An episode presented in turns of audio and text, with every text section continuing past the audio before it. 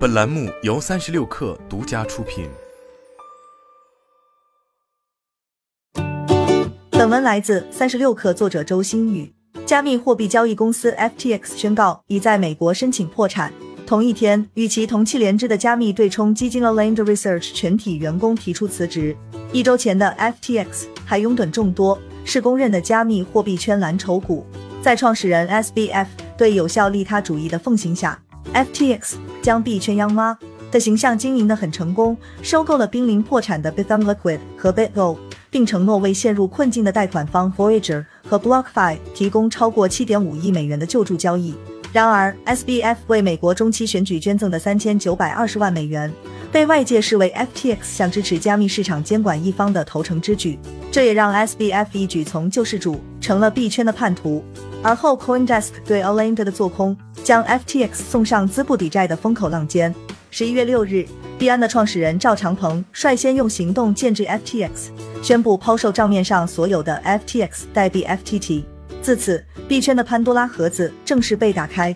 在短短五天内，FTX 经历了加密圈抛售 FTT 挤兑，FTT 币价暴跌，币安签订非约束性收购协议，币安放弃收购，最终。FTX 不堪重负，申请破产。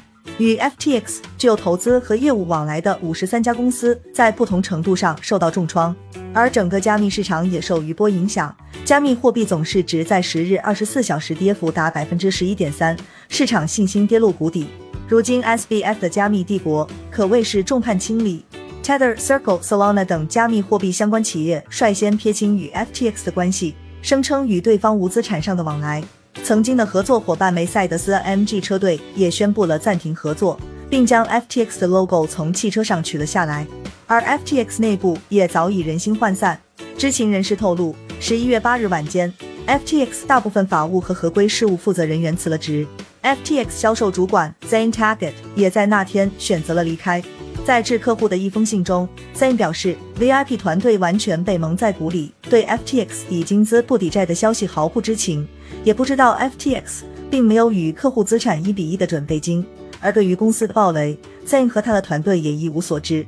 十一月十一日早间，FTX 慈善基金 FTX Future Fund 团队宣布离职。这一于今年三月份成立的慈善基金，截至七月已进行了两百六十二笔捐赠和投资，总计约三千一百万美元，是 SBF 践行有效利他主义最重要的组织。但在公开信中，团队公开表达了对 SBF 的不满。